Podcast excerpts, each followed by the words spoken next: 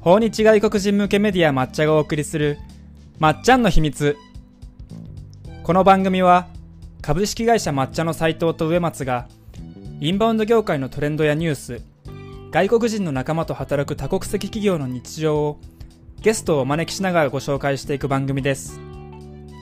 観光業界で働く皆さん世界を相手に働いてみたい学生さんや社会人の方に向けてお届けしていきます。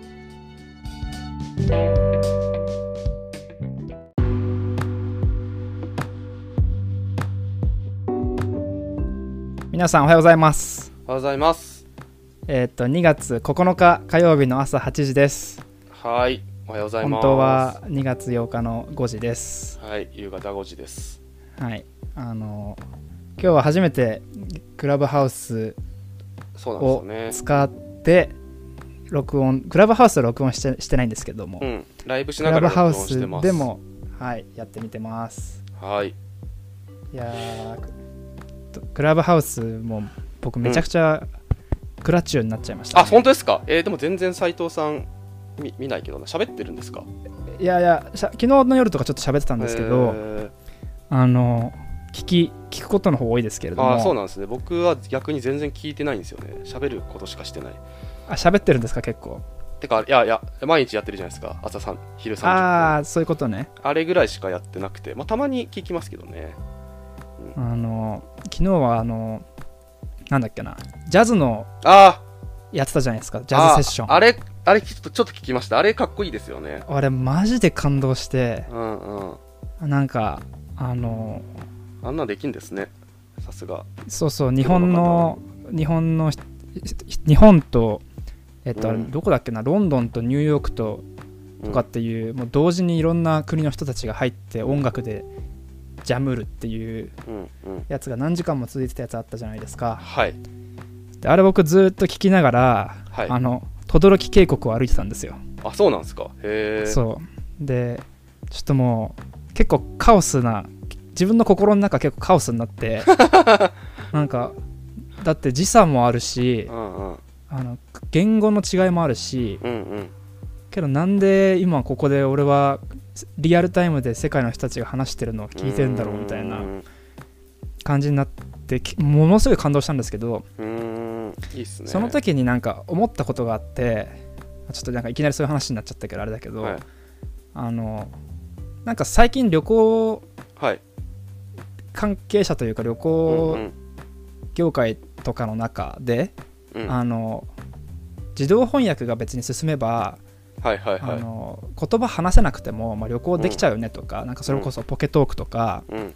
の話とかいろいろあったじゃないですか、うん。で僕結構それ逆行してるかもしれないクラブハウスはと思ってはいはいはいはい。クラブハウス上ってどんなになんかそのリアルタイムに自動翻訳とかできるツールとかあっても、うん。やっぱり話せないとうんだしリスニングしてスピーキングできないとうん。あこれ国境越えられないなと思ったんですようん国境とか言語の壁越えられないなと思ってはいはいはい。いやちょっとまた英語マジでやろうと思ってへえ。いいっすね。斉藤さんね、結構、えー英語てか留学してたし、クラブハウス面白そうですね。なんか、え英語の情報の方がいいの多い気が、イメージがありますね。クラブハウス。まあ全部そうですけど。あーまあそうかもしれないけどだってリなんでなんて言うんだろう英語話せたらうん。一瞬でもそう世界の人とつながっちゃうわけじゃないですかはいはいはい。で下手したらめちゃくちゃねそれこそ有名人とうんつながることができるんでうんうん最初ちょっと舐めてたんですけどクラブハウスうん。あのこれはすごいかもしれないと思って結構昨日感動しましたねなるほど。今結構過渡期ですね。流行る流行るのか消えるのかのそうですね、狭間感ありますけど。はいまあ、疲れちゃう人は出てくるんだろうなっていう気はうんしてます、うんうんうんうんうん。いあと仕事中にずっと聞いてるとかねやー、マジね。そうっすね。あ青木さんとかに注意してほしいですね。え？青木さんがずっと聞いてるって？いやいや、青木さん前自分で言ってたから、あの、ちゃんと管理しないとずっと聞いちゃうからっつって。そうずっと聞いちゃうしあのあれらしいですよ。クラブハウスやりすぎて家族との時間が減ったっていう、わかる。わかる。それ、これね、あの、よ嫁ストップって言葉あると思うんですけど、はい。その奥さんがいるかどうかでこういうのに参加できるか否かとかっていうう、ん。うん格差が生まれると思いますね。あねなんね。かうん。そういうのありますよね。うちもちょっとそういう傾向はややよ嫁ストップ？嫁ストップじゃまあないけど、嫁怖いからなクラブハウスやってたらあんまり機嫌良くないっていうのがあります、はいま超想像つくわ。あ、はい、まあ仕事ですって言ってますけど。はい。あはい。の上松さん毎日やってるんでおそうですね。昼の時よかったら。はい。あの12時半にやってますんで。はい。聞いてみみてください。はい、はい。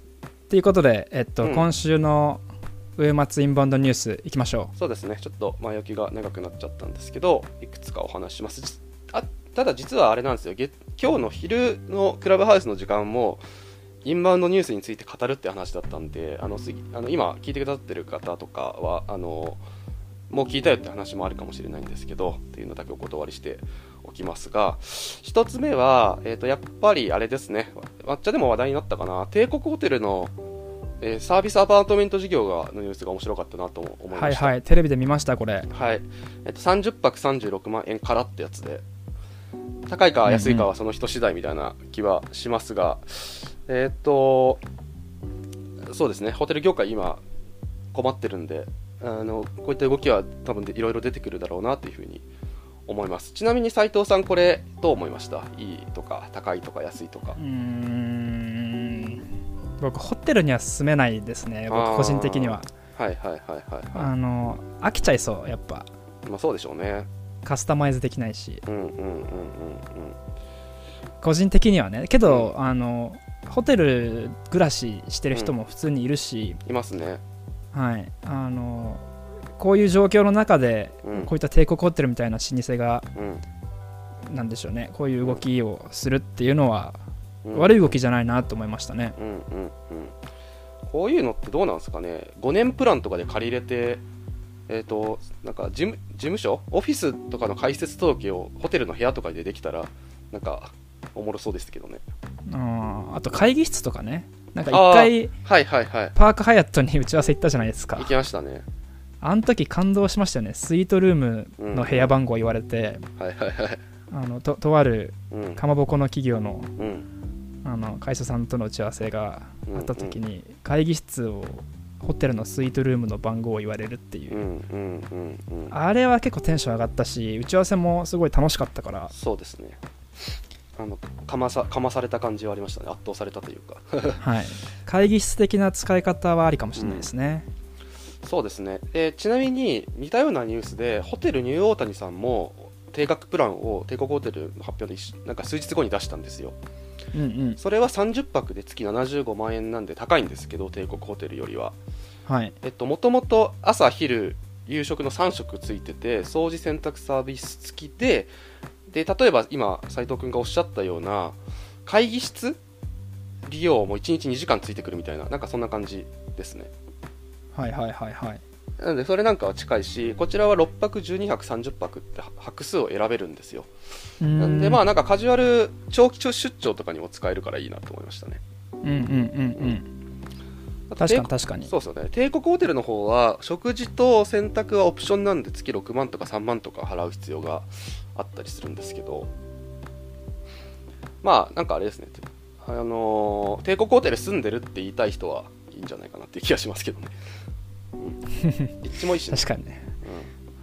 うん、で帝国ホテル、はいうん。常駐できないっていう人は今日昼にも話したんですけどハフとかアドレスとかっていういろんなところ全国のいろんなホテル同じブランドのはいはい。泊まれるっていうサービスの方が向いてるかもしれないですね同じホテルサブスクだと。いや僕はねその常駐できないってそういう意味じゃなくて、うん。あの家具とか、うんね、インテリアああそういうこだわらないじゃないですか。はいはいはいはい。それがちょっと嫌だ。ああなるほどね。はいはいはい。えー、じゃあ家借りないとダメですね。はい。なるほど。はい。そんな感じです。で、つ次のニュースは、まあ、これは触れるだけでいいと思うんですけど、あれですね、森喜朗さんの女性蔑視発言がインバウンドにもめっちゃインパクト与えてますよね。なんか。はい。これはいろんな意見が出てますねそうっすね。てか、女性蔑視発言って見出しつけられてるのがマジで最悪だなと思うんですよね。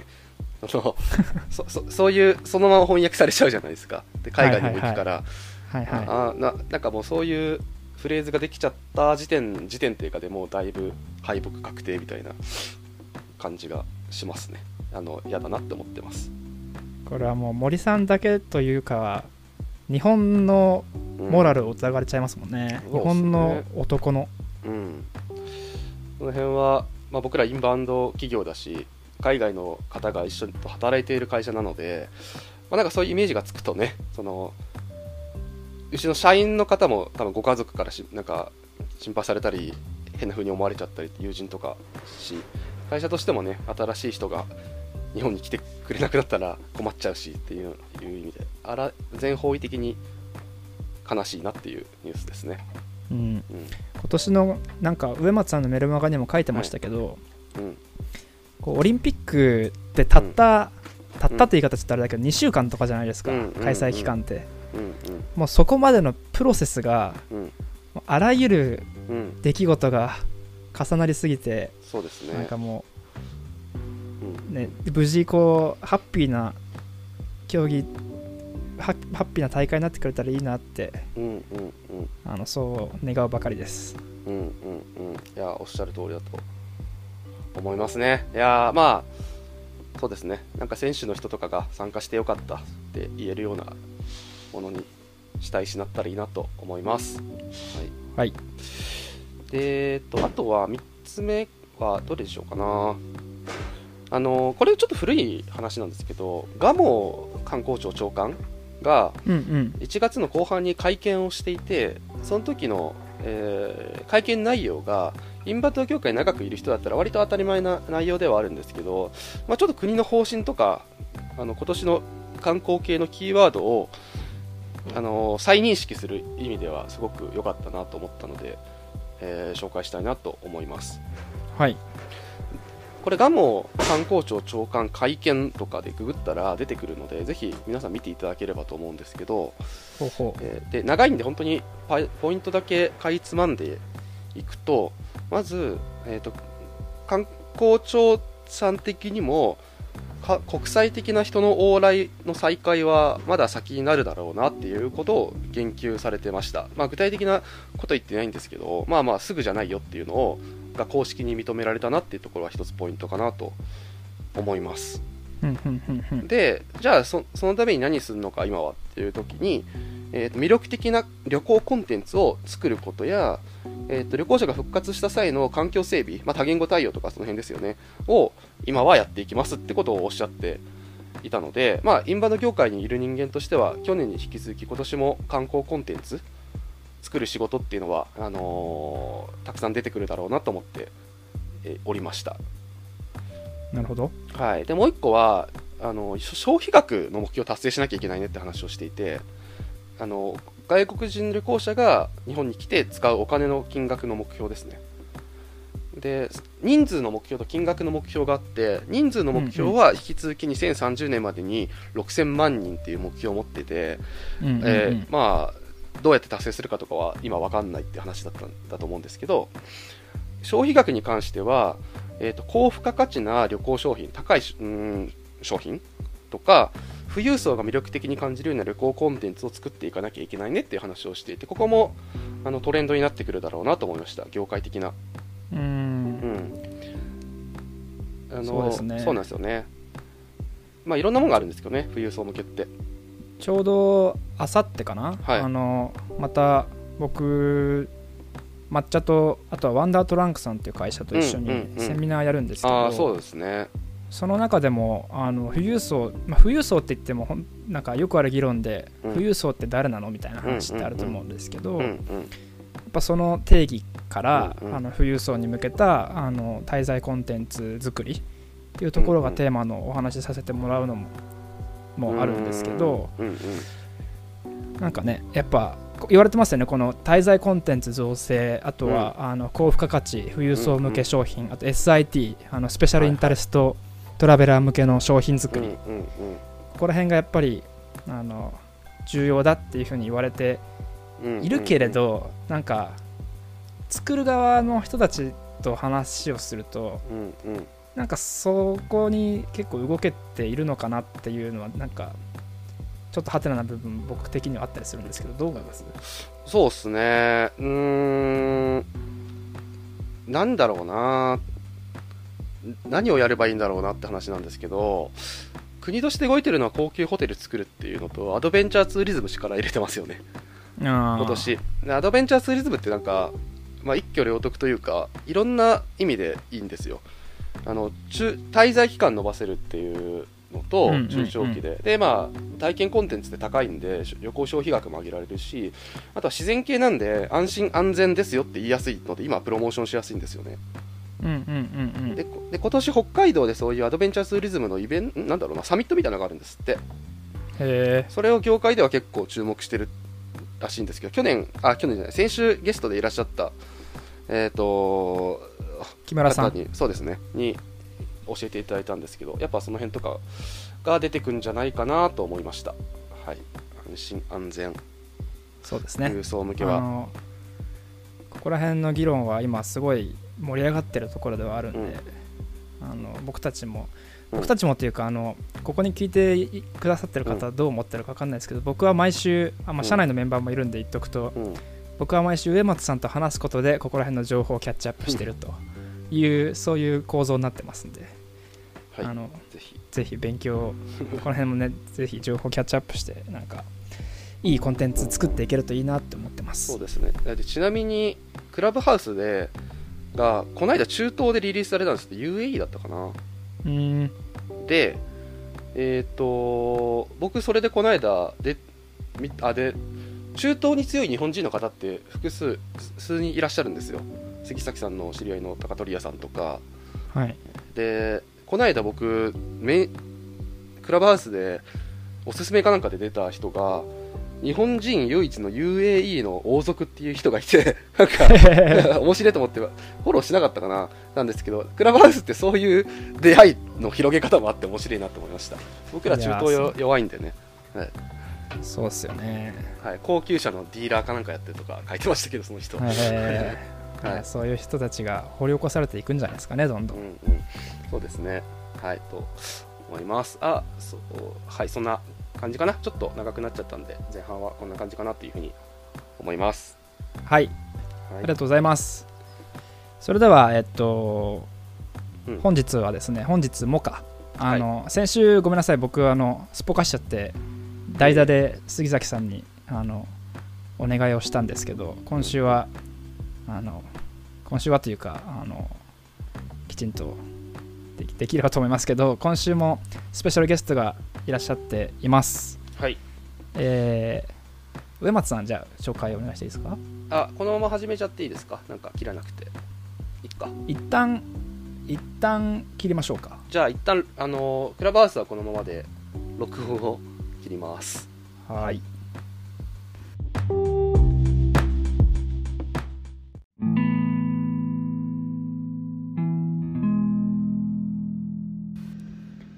はいそれでは第2部へ行きましょうとはい。言いたいところなんですけれどもはい。ここで残念なお知らせがございますはい。すいません。えー先ほど収録を終えたうん本日のゲストの優しい日本語版抹茶優しい日本語版リーダーの杉本さんにお越しいただいて収録を終えたんですけれども、残念ながらはい。録音がうまくいっておりませんでしたので、はい、すいません。あの、こういう話をしましたみたいな話をします。はいあのクラブハウスにも入ってもらって一緒にやったんで。クラブハウス上では何人か聞いてくれてたんですけれども、そうですね。もう、残す、データは残残りせませんでした。はいえっ、クラブハウスのと規約にはのっとってますそうですね。ちゃんと、秘密にしてます。えっ、と、日本語の先生やってて、その流れで、やさ日版の、えっ、と、翻訳リーダーをしてくださっている関本さん、ゲストに来ていただいたんですけど、面白かったですね、話。面白かったですうん。なんだっけな。あの一番面白かったのはあの優しい日本語のあ日本語の先生やってる時にうん。その生徒と話す時にこううん普通に話せないっていうところが結構印象的でしたね、うんうんうん。ま、聞いてる人自体が語彙が少ないというか制限されてるから、それを考えて喋んなきゃいけないとか、なんかど特別な言い回しのルールがあるんですよね。なんだっけ何々しなければいけないだっけそう何々しなければいけないとかはすごい難しいって言ってましたね、うんうんうんうん。なんか決まった、こういう風に、この表現はこういう言い方をしてくださいっていうのがあるらしくて、慣れないと難しいって話でしたね。うんうんうんあと日本今語、度優しはい日本語で、はいああ、そうですね。今度優い。しい日本語でラジオの収録してみましょうみたいな話しましたねそうですね。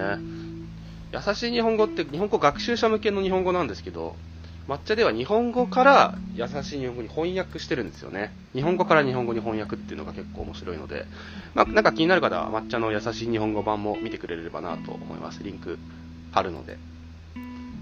はいということであの、ちょっと今日あなんかあります？追加んいや、大丈夫かな。なんか日本語の学学習言語としての日本語の人気がそんなに、なんだろうな、下火じゃないっていうのを聞いて僕は嬉しかったですけどね。アジアでは特に。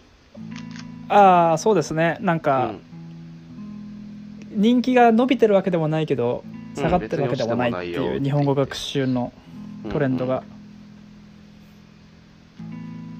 そうですね。なんで、あの、それは嬉しかったです。あとはやっぱ在日外国人の方に、日本語で苦労している方々のために、僕らもそういう、日本語勉強してる方向けに説明する日本語っていうのは、日本人自身も勉強する必要はあるなと思いましたね。聞いてて。うん在日の方増えてるし、ねぼね、僕らも会議でね、普通にうちのメンバー頭いいから、日本人って話すみたいに喋ってますけど、説明する用の日本語っていうのはあってもいいかもしれないですね。僕らも気使って。そうですねはい。そんなはい感じでした。第2部は。いやーこれちゃんとリスクヘッジした方がいいですね。あの ね。ちゃんと録音取れてますかっていうのをただクラブハウスで同時配信したのであの何人か聞いてくれてたからよかったなと思いますけれども。はい。はい。あの今日は、またあどうぞ。クラ,、はい。クラブハウスでのライブもしてるから、なんか気になる方はぜひ、あの、僕と斉藤くんをフォローしてくれれば通知来るはずなので、クラブハウスでも聞いてください。はい。よろしくお願いします、まだまはい。だクラブハウス初心者ですけれども。そうっすねまた来週ゲストをお呼びしたいと思いますのでまた来週も聞いてくださいまた聞いてください。はいそれではまた来週また来週。